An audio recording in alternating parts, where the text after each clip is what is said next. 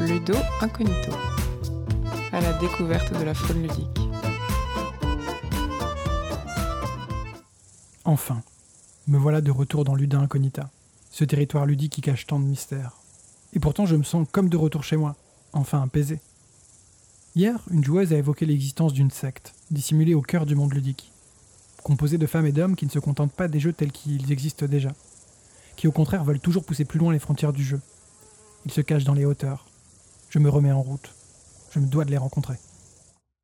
La jeune maison d'édition Ilinx se consacre au livre qui parle du jeu de société.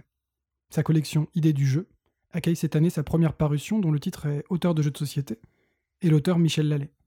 Ce dernier est auteur de jeux de société, notamment d'Abalone en 1988, mais aussi de musique et de livres. Il est également agent d'auteur depuis plus de 25 ans. Dans ce livre, Danse d'idées et de combats, l'auteur s'indigne à juste titre du manque de considération actuelle pour le jeu de société. Pourtant, d'après lui, le jeu est un art, sans aucun doute. Il est l'aboutissement d'une démarche de création, capable de provoquer des émotions et sensations qu'aucun autre art ne permet. La connivence d'un Time's Up, le bluff d'un loup-garou, la trahison d'un diplomatie ne sont rendus possibles que par la place singulière du joueur, à la fois spectateur et acteur. Mais aujourd'hui encore, le jeu souffre de sa prétendue puérilité et de son statut d'objet de production et de consommation. Les médias, les universitaires, les instances politiques l'ignorent, ou pire, le méprisent. Ça y est, j'ai enfin atteint les sommets de la montagne Randolph Saxon, comme l'appellent les habitants du coin. J'y étais accueilli par la tribu des autrices, inventeurs, créatrices, auteurs. Leur activité consiste essentiellement à décider des lois du monde ludique et à boire de l'hydromel. Tiens, je vois justement approcher la responsable communication de l'endroit. Bonjour. Vous êtes donc la représentante de la secte des créatrices et créateurs de jeux? Parler de secte me semble bien abusif. Nous n'avons sacrifié personne depuis au moins une semaine. Il faut croire que les éditeurs se tiennent mieux en ce moment.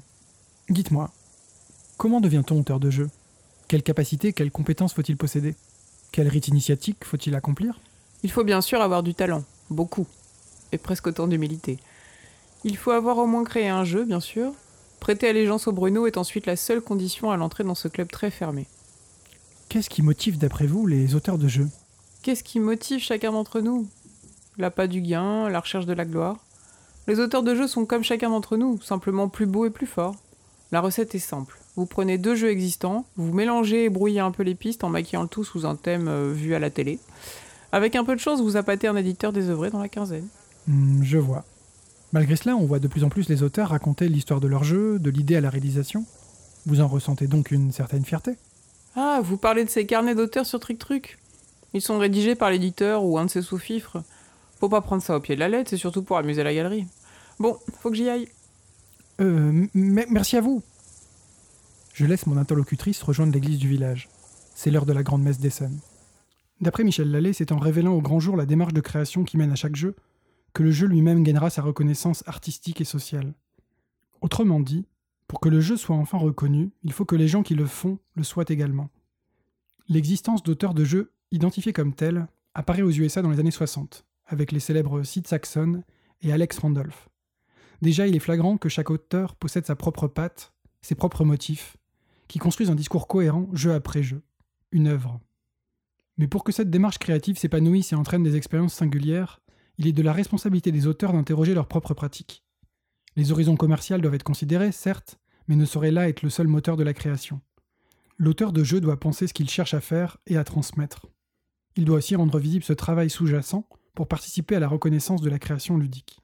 Avec son franc-parler, Michel Lallet fustige les tendances du marché qui freinent d'après lui les projets originaux. Il constate une frilosité des éditeurs, puis des auteurs, à créer des jeux encore jamais vus. L'augmentation du nombre de joueurs devrait amener une plus grande variété de jeux, mais c'est finalement l'inverse qui se produit. Les jeux se ressemblent de plus en plus, les créneaux porteurs font florès. Auteurs, mobilisez-vous, écoutez-vous et secouez-vous. Michel Lallet vous rappelle à vos responsabilités. Réinventez les règles, jeu après jeu, et prenez le temps de partager votre démarche. Là se cache la reconnaissance médiatique, sociale et politique du jeu. Décidément, le monde ludique est rempli de bien singuliers personnages. J'imagine que c'est loin d'être les derniers que je rencontre.